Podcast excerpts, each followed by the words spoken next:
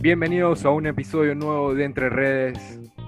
En momentos donde la historia, la pandemia, vivimos cosas totalmente nuevas para nosotros, agosto nos sorprende y regresen noches mágicas de Champions. Lo estábamos esperando, llevábamos varios episodios analizando, hasta que al fin sucedió, hasta que al fin empezó y viene todo un mes completo de puro fútbol. Así que sin perder más tiempo, empezamos de una vez con el análisis de estas fechas que nos dejaron varias sorpresas, como la de Juve Lyon.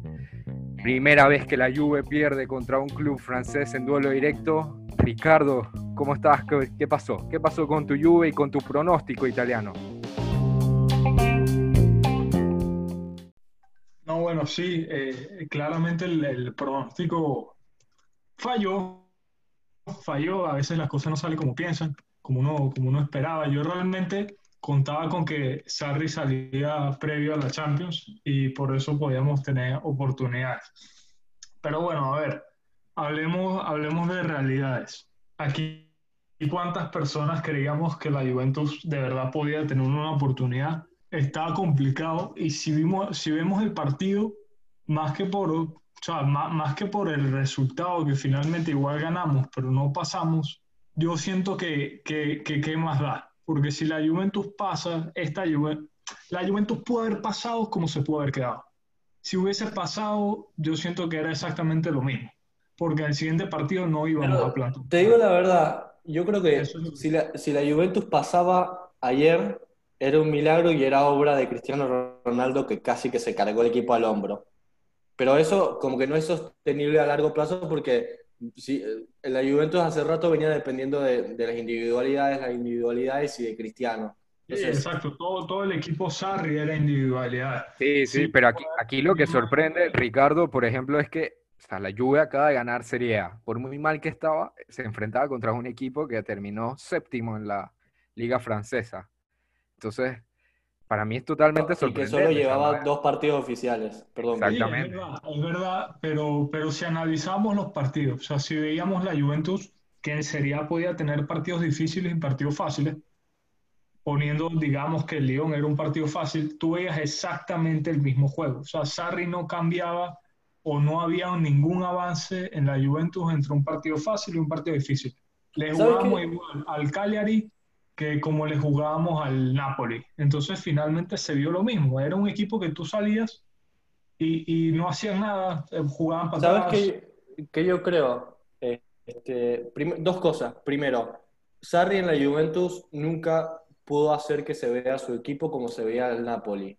El Napoli atacante que asfixiaba, que no paraba de atacar y demás. Segundo, con respecto al partido de ayer, yo creo que el penal que marca el árbitro es un punto de inflexión en el partido porque después de ese penal que para mí no es penal, con el gol del visitante ya eh, lo condiciona demasiado la Juventus y después va y le cobra un penal que tampoco era para compensarlo. Entonces yo creo que eh, la Juventus se vio perjudicada por el penal que, cobra el, el, árbitro en los primeros minutos. Sí, es verdad, es verdad, pero, pero como te digo, o sea, ¿qué más da que pasábamos si al, al City no le, no le íbamos a dar cara? Y si le damos cara al City, después no le íbamos a dar cara al siguiente equipo. Y la final menos todavía. Entonces, eso es lo que yo digo. Realmente esta Juventus no era, eh, como tú mencionabas, no era un equipo sostenible. Por más que hubiésemos pasado ayer, ¿de qué nos iba a servir? En verdad nos, nos, nos quita tiempo de avance porque Sarri iba a seguir y demás. Por mí, como, como lo venía diciendo en podcast pasado, mientras más perdía la Juventus ya teniendo el título, mejor, porque hacía ver la realidad del equipo. Y esta Champions, yo creo que esto, esto es el significado de dos pasos, un paso para atrás, dos para adelante.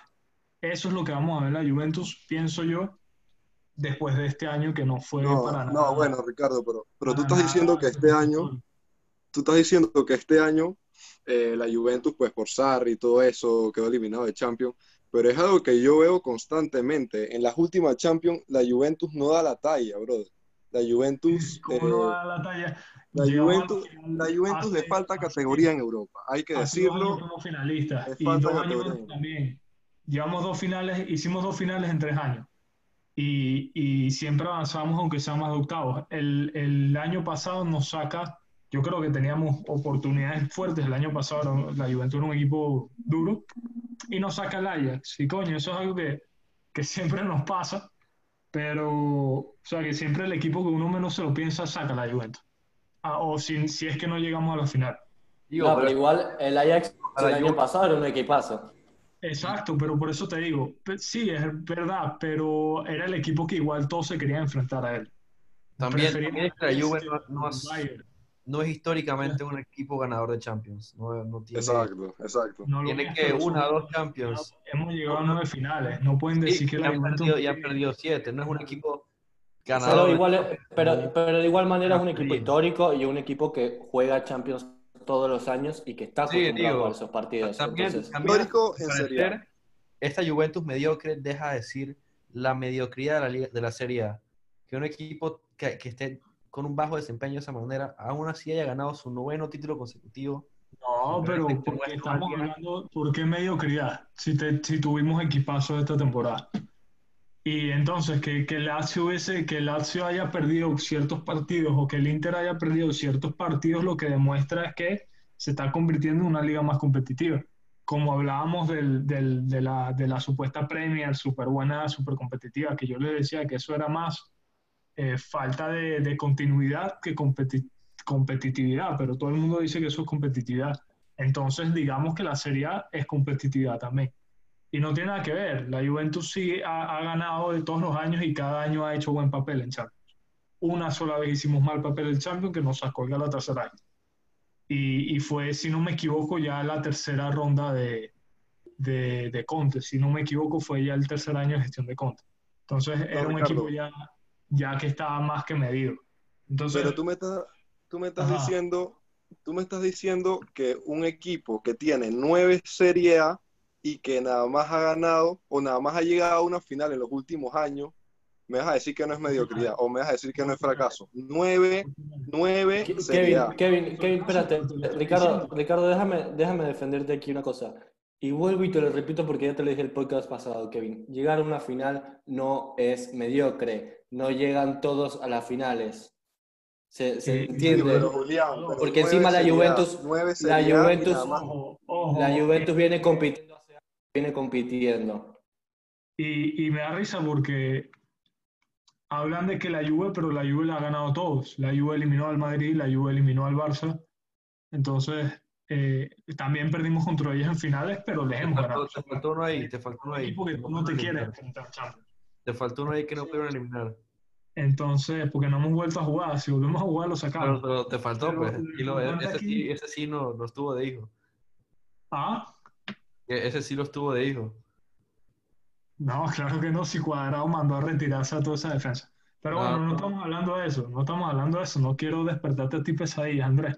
La cosa es que este, esta temporada de la Juventus, por más que ganó la Serie A, sí fue un fracaso. Yo no estoy diciendo que no lo sea, que sí lo fue, pero es un fracaso que necesitábamos, como yo dije, un paso para atrás, dos para adelante. Vamos a ver qué pasa. Yo lo que lamento de este fracaso que creo que no tuvo ningún sentido, es que nosotros nos trajimos a Cristiano supuestamente para ganar la Champions. Y para mí, si había un año para ganarla, era este. Para mí también. Me aprovecho también a decirlo.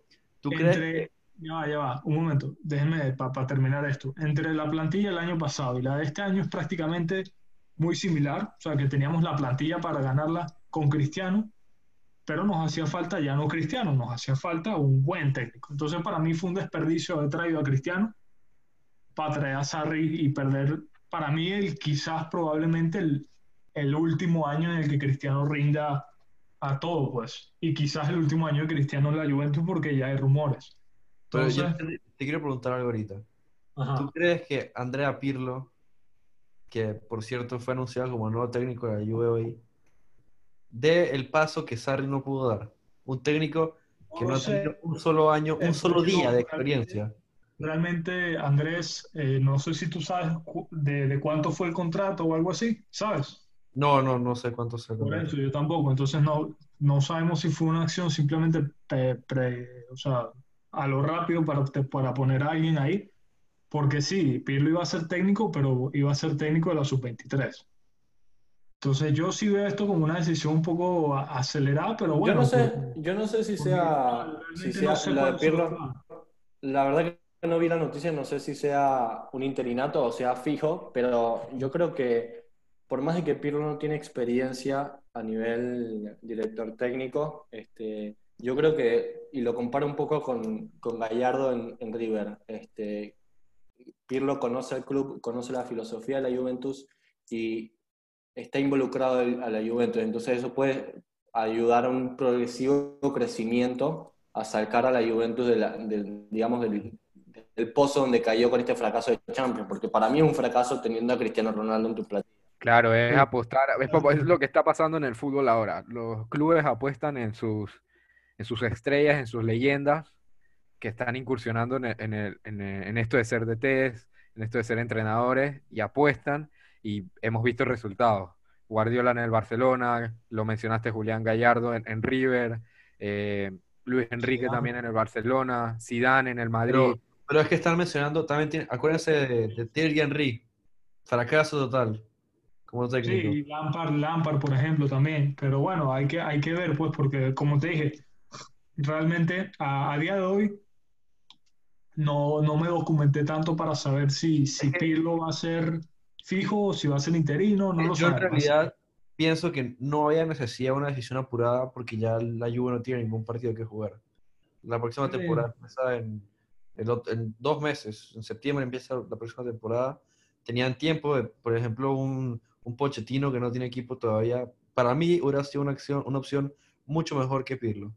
Es que Pochettino ya suena desde antes, pero se traen a Sarri, que Sarri había dirigido un Napoli de, un equipito. Yo siento que tú no puedes traer un técnico de Italia a la Juventus. Salen, si ha pasado, por ejemplo, Allegri fue así, ¿no? Pero, pero mm, no sé, es muy diferente. El Allegri que llega a la Juve llegó de un buen Milan, no llegó del Milan actual, llegó del Milan con Alexander Pato y demás.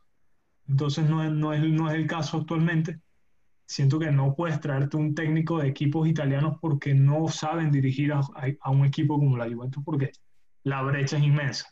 Entonces, siento que la Juve, así como apostó a jugadores de, altísimo nivel que tenemos y que hemos tenido, Pogba, Cristiano, eh, Dybala, eh, Pirlo, muchísimos, ¿no?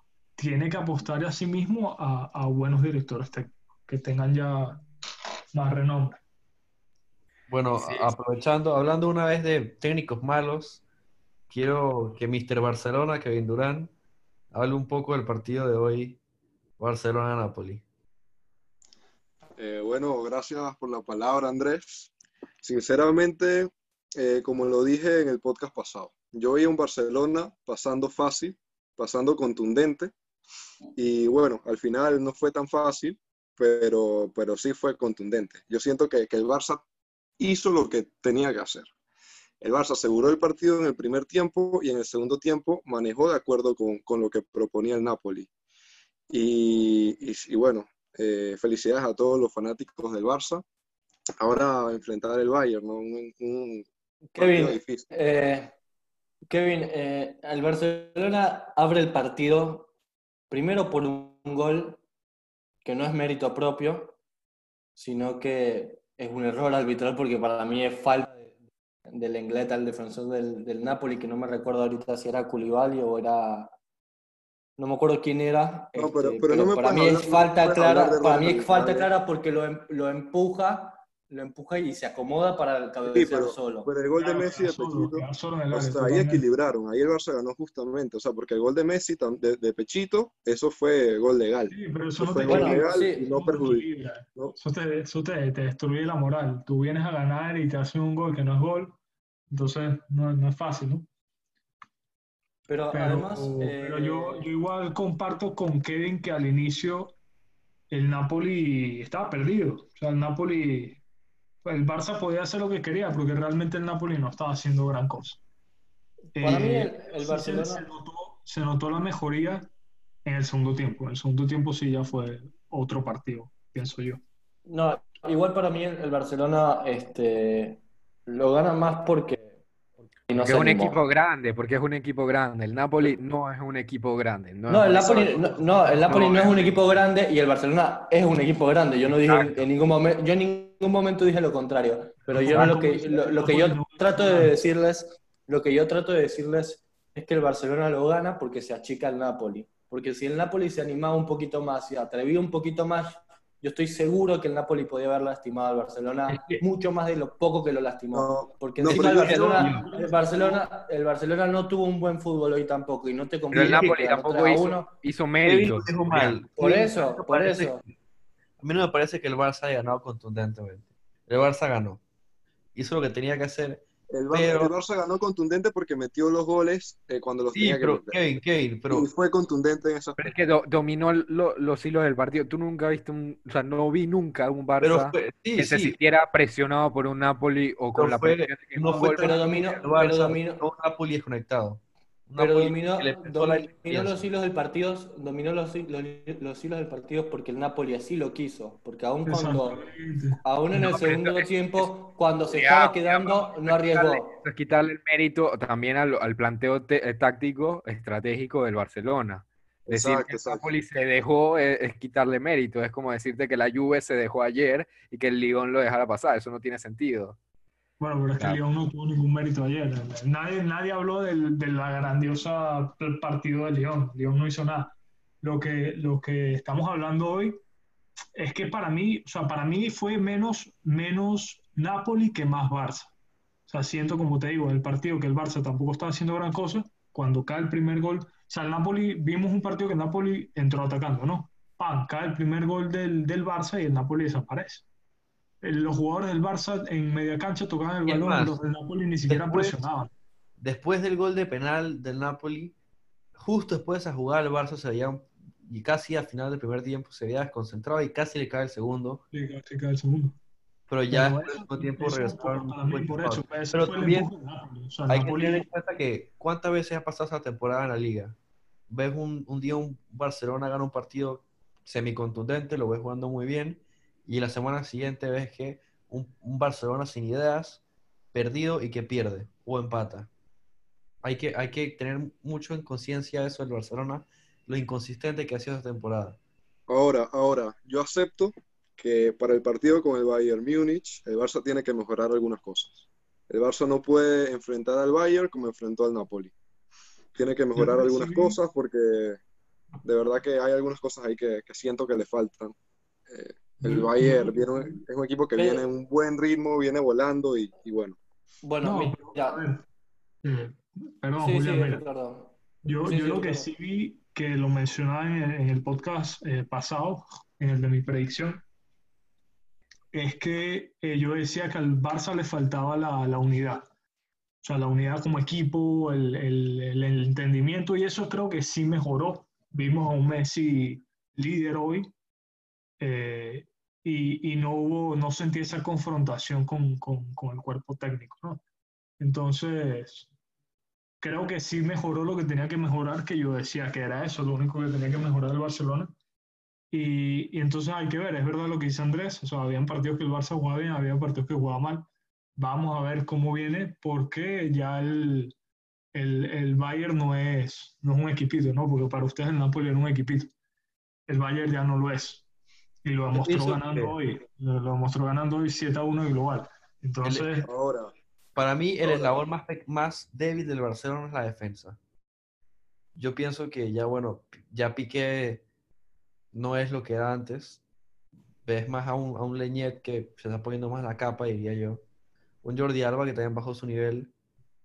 Y, y bueno, si no mejoran esa defensa de aquí al viernes, Lewandowski, Nabri y con más se van a comer vivos. Ahora, ahora, todos estamos diciendo de que el Barça va a enfrentar al Bayern, pero nadie ha dicho que el Bayern va a enfrentar al Barça. Hasta ahora, el Bayern no ha tenido un partido tan difícil como lo va a tener el día viernes. El Chelsea no es el Barça. el Chelsea no es el Barça. Y todo puede pasar. Para mí, para mí está en igual de condiciones. El Chelsea no es un equipo chico.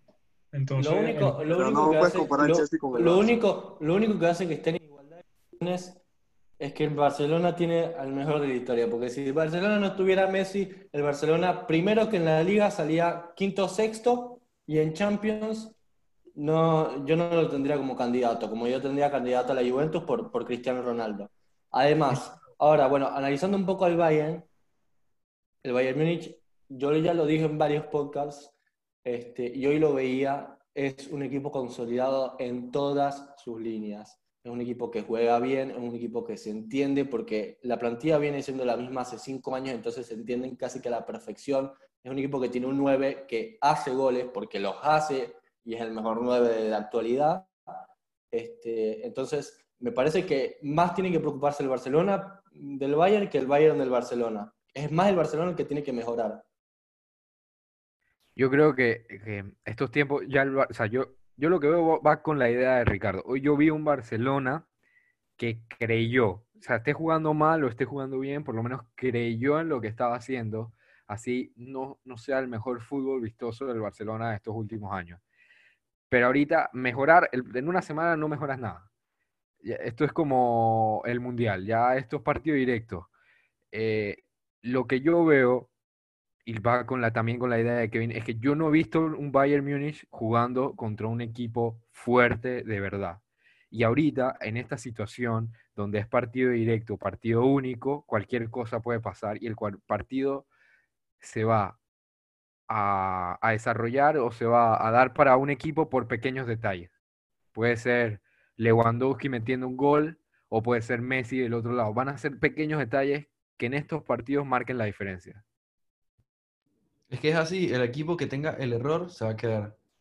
Ambos equipos, cualquier equipo en esta fase en Lisboa, tiene que jugar un partido perfecto. Es que para tanto como atacante. Por eso, Totalmente perfecto.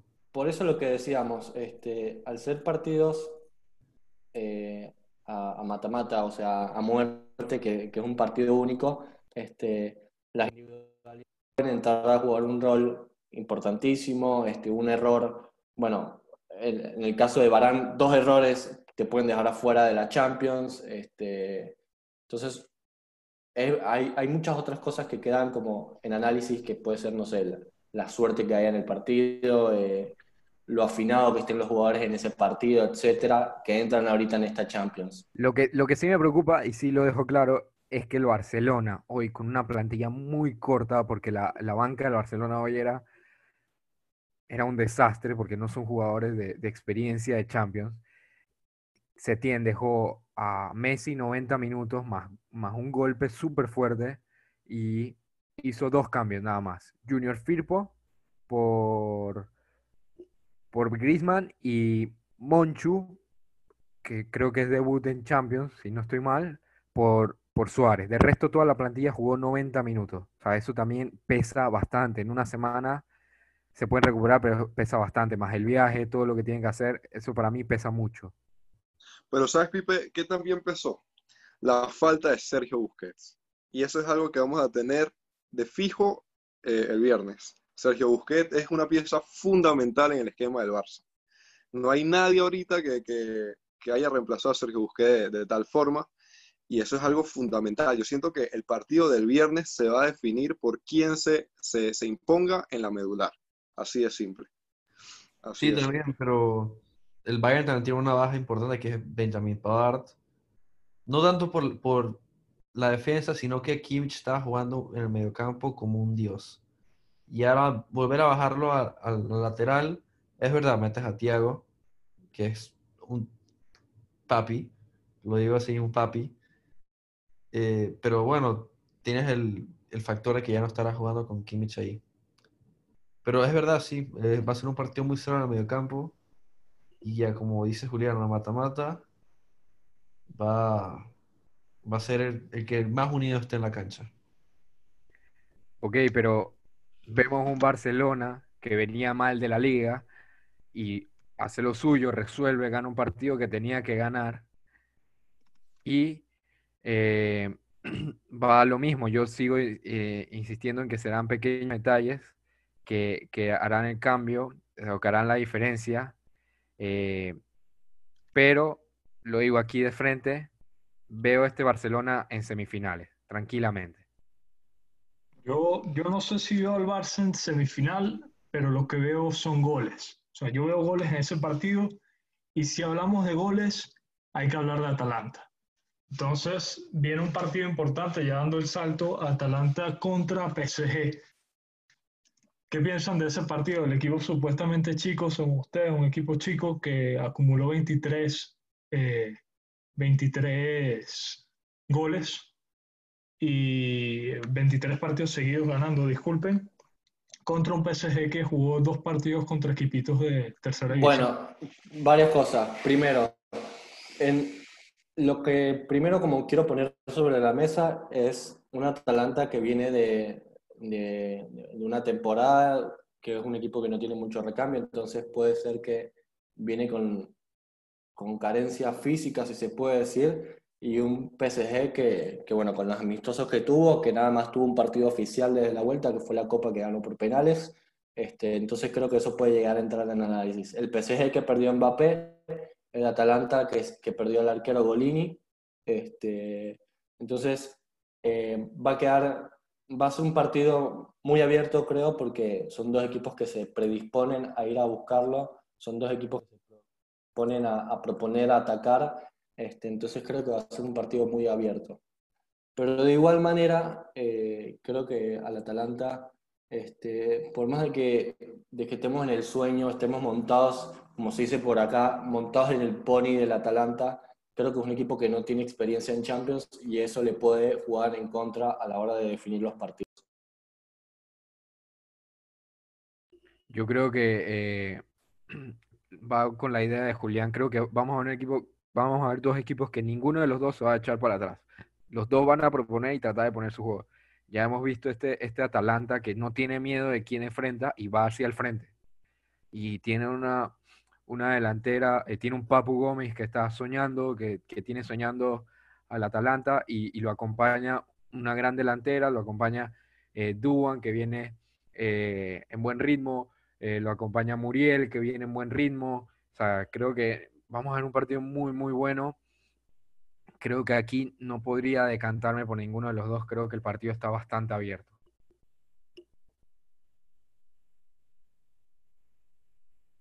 Sí, sí, como, como mencionaba Julián, también hay muchas pérdidas, ¿no? Hay, hay, lesiones por ambos bandos, está fuera, está fuera Golini, mi primo, y, y por el otro lado está fuera Mbappé. Entonces hay que ver qué equipo se acostumbra más. Sin embargo, igual yo pienso que, que algo que no, no estoy tan de acuerdo con Julián es que el, el, Atalanta sí tiene recambio. Incluso tiene un cambio que tiene 17 goles, o creo que, creo que hizo hasta más. Entonces, eh, la, el Atalanta tiene recambio y sabe hacer sus cambios en casi todos los partidos, los hace, con todo y que faltan jugadores importantes como Ilicic. Eh, o sea, que faltó todo el regreso, ¿no? Eso lo sabemos pero, pero aún así el Atalanta ha rendido. Entonces yo pienso por ahí que, que, que sí, o sea, creo que sí está abierto, pero no le desmerito nada al Atalanta por el simple hecho de que no tenga experiencia en Champions porque el PSG tampoco la tiene. PSG ha jugado más Champions, pero partidos importantes no ha ganado. Entonces, creo que no hay mucha diferencia. Creo que si hay un partido abierto es este y vamos a ver, ojalá podamos seguir soñando con el Atalanta y las lesiones no, no interfieran. Bueno, hablando de lesiones ahorita, quiero, o sea, de faltas en el equipo, quiero resaltar qué piensan ustedes de la falta que hizo Sergio Ramos en el partido de Madrid. Para mí eso fue algo que, que wow, que para mí, eh, ahí ves lo, lo, que hace, lo que marca un capitán, un verdadero capitán, un verdadero líder en un equipo, porque los dos errores que tuvo Barán, para mí son errores que con Sergio Ramos a un lado capaz no los hacía. Este, creo que los dos errores de Barán, y pobre, voy a pecar de casi matarlo con lo que voy a decir, hace que Barán no pueda seguir jugando en el Real Madrid, porque son como lo dijo él mismo, él fue el que literalmente dejó afuera al Real Madrid, desde mi punto de vista. No sé, a ver, a ver, podemos hablar de eso, pero también podemos hablar de que Zidane no hizo ningún cambio en su partido hasta casi terminando. Entonces tampoco podemos decir que Zidane super buscó la victoria. Eh, segundo, Barán es un excelente central. O sea, lo fue y él fue el que llevó al, final, al final de la... De, él, él mismo comandó la defensa del, Real Madrid cuando se enfrentó contra la Juventus en la final de, de hace dos años, si no me equivoco, en Gales. Entonces, eh, yo creo que es una lástima lo que le pasó. O sea, es verdad, se equivocó y de eso no lo defiende nadie, pero una excelente defensa y no creo que, que lo puedan sacrificar de esa manera. Eh, él no jugó en el, si no me equivoco, no jugó en el puesto de, de, Sergio Ramos, me corrigen. Y, y, yo lo que vi ahí es parecido a lo que pasó con, con Delight el año pasado en la Juventus. O sea, le tocó jugar un partido sumamente importante sin previo aviso. Tuvo que reemplazar a Chiellini en la defensa de la Juventus y eso no fue fácil. Y creo que es lo que le jugó mal a, a Barán. Lleva muchos partidos parados y, y no, no le fue fácil, ¿no? Jugar un partido de Champions además de la calidad técnica, hay que tener fortaleza mental y, estar concentrado, y creo que fue lo que le, le falló, ¿no? Pero tampoco, tampoco, vi un Madrid que buscó mucho. Pero es que tú hablas de Barán, es un man titular, o sea, no, él no fue a suplantar a Ramos, es un man que siempre juega ahí. Pero yo, o sea, si vemos el primer gol o vemos los dos goles, los dos goles pasan por la presión y el el planteamiento táctico de Guardiola con el City al, al, Real Madrid. Y vemos el, pase, o sea, el pase es muy comprometido de Courtois, o sea, el error no solo es de él en el primer gol, y el primer gol marca la historia del juego, porque ya después de ahí no vemos un Madrid que propone, como decían ustedes. Pero, a ver, este, eh, los, los, errores son errores también forzados por el Manchester City, porque no hay que desmerecerlo, porque es, son errores que el Manchester City con la constante presión y el ahogo que, le, hizo al Madrid este, generaba esos errores porque no fueron únicamente esos dos errores que, que cayeron en, en, el gol, sino que hubo otros errores que para la fortuna del Real Madrid no cayeron en el gol, pero hubo varios errores en la salida del Madrid por la presión que ejercía el City. Todos se este, equivocaron, no hubo nadie que no se haya equivocado. Es que para mí fue la unión entre el nerviosismo del Madrid de estar atrás en la eliminatoria y tener que buscarlo en una cancha ajena, y la clase táctica que dio Guardiola en ese partido. Guardiola plantó un partido perfecto, le salió a la perfección prácticamente. Quitando el este, gol de fue un partido perfecto para el City. Yo sí quiero destacar también eh, el jugador que es Kevin De Bruyne. Para mí, el, el mejor mediocampista de la actualidad y, se veía en, en, el, tanto en la presión como en, cuando tenía el balón en Manchester City. Y, wow, de verdad que, que, es un jugadorazo. Y como ustedes dicen, totalmente de acuerdo que Pep Guardiola le dio un baño a Zidane en lo táctico.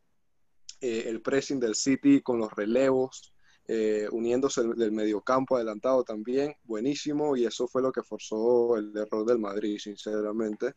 Eh, tan, pero bueno, igual también eh, Barán para ser un central de su categoría, también en parte la, culpa también es de él, porque digo, un central de su categoría no, no hace ese tipo de errores. Pero bueno, siento que es más el, el pressing y es más el, el, baño táctico de Guardiola lo que hizo que quedar eliminado al Madrid. Yo creo que en este equipo de este City todos juegan muy bien. O sea, yo no, o sea, no me puedo decantar por un solo jugador. Me o sea, Vemos Foden, que peladito de 20 años, que juega muy bien. Vemos De Bruyne, vemos Walker jugando ¿Sabes interior. Qué, voy a, qué voy a complementar? ¿Sabes qué voy a complementar? ¿Cómo voy a, ¿Cómo voy a complementar en realidad lo que tú dices, Pipe? Que yo creo que el City, tú sacas una ficha, pones otra y el equipo sigue jugando lo mismo. Y sigue jugando igual de, sigue jugando igual de bien y todos siguen cumpliendo con el mismo trabajo dentro de la cancha. Entonces, cuando un equipo llega a tal nivel de química, a tal nivel de, de conocimiento, si se puede decir, de funcionamiento, este, es un equipo imparable, porque tú lo ves ahí cuando el City saca, no sé, a un interior y lo pone a David Silva y sigue siendo el mismo juego, con, con, los mismos movimientos, con la misma solidez, con la misma fluidez. Entonces, el City es un equipo consolidado y por eso yo lo pongo como favorito para la Champions. Es que ahí te ves lo enfermito que es Pep Guardiola por el fútbol ese hombre te transforma un, un, equipo en, una máquina. El, el, City es como un motor. Está todo acoplado en sí, juega a la perfección, porque el juego Guardiola te exige eso. te exige ser perfecto en los movimientos, en dónde estar parado, y Kevin De Bruyne, como decían, es un jugador majestuoso. Yo quería saltar algo que dijo Ricardo, que no se habían puesto muchos cambios en Madrid, pero es que el único jugador que te pudo haber hecho la diferencia, Asensio, lo metieron, no hizo nada. Yo hubiera metido a Isco, pero seamos sinceros, Isco no es el mismo Isco de antes.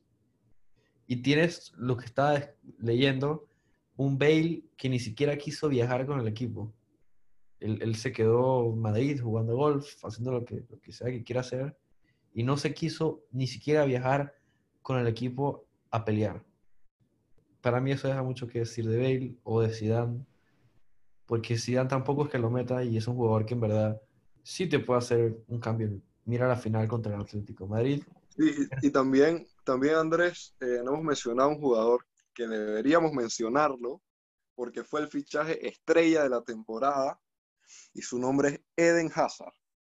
Yo, no sé si, ahorita mismo yo no sé si Eden Hazard jugó ese partido. Pero es que Hazard venía totalmente desaparecido. Hazard venía de lesión, él, no, no, estaba para ese juego. Él lo metieron casi pues a fuerza como para distraer. Sí, pero tampoco ha sido un Hazard, en, toda la temporada no ha marcado la diferencia. No, sí, es verdad.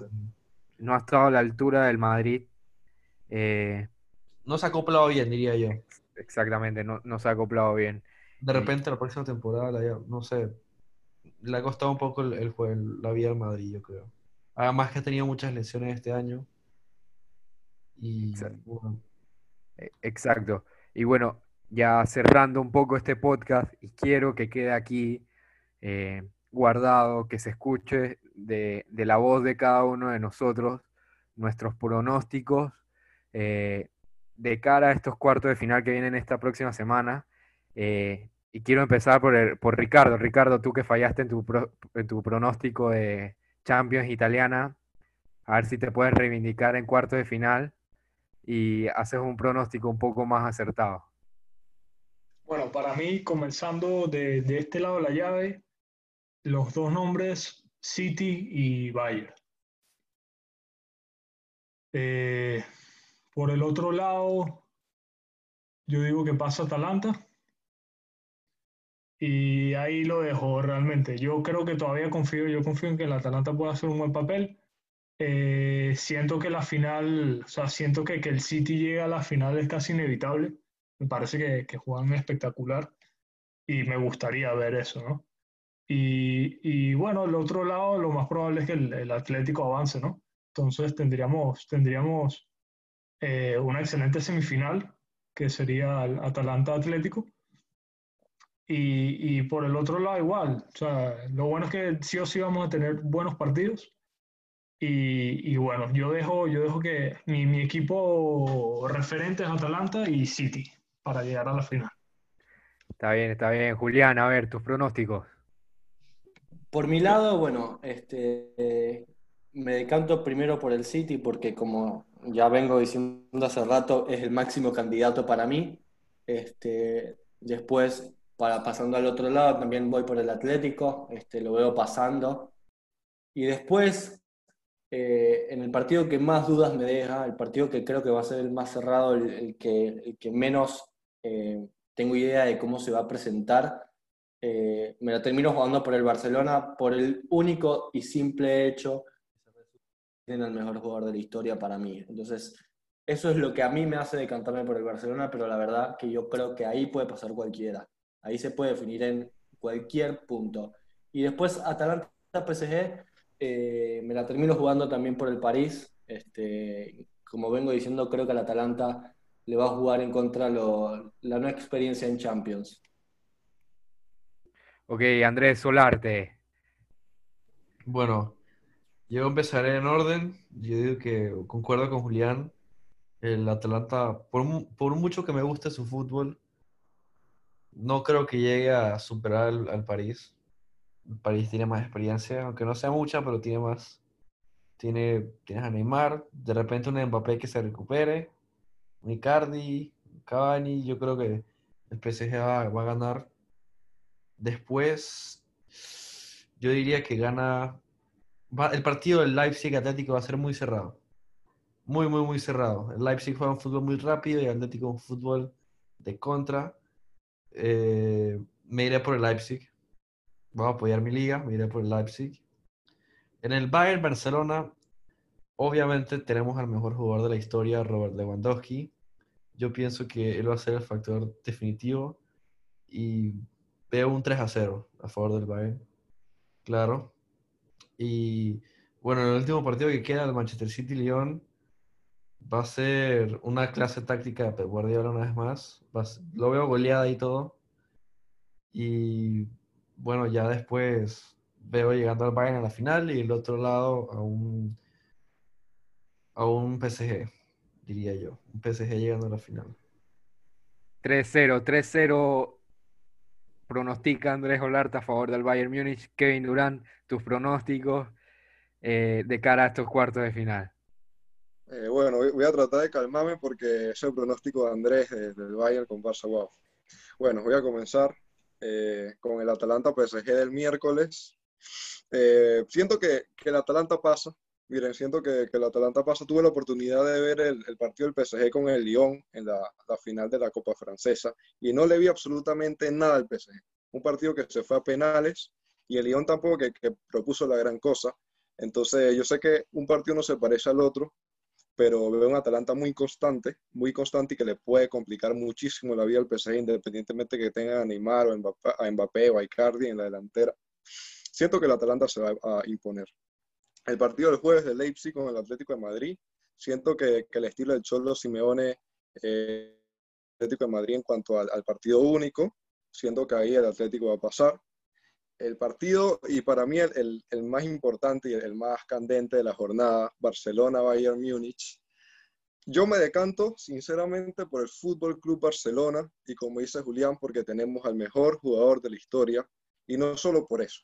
Yo, confío en un Barcelona motivado y un Barcelona que le va a hacer un partidazo al Bayern Múnich y veo un Barcelona goleando 3 a 0. Doblete de Messi y uno de Suárez.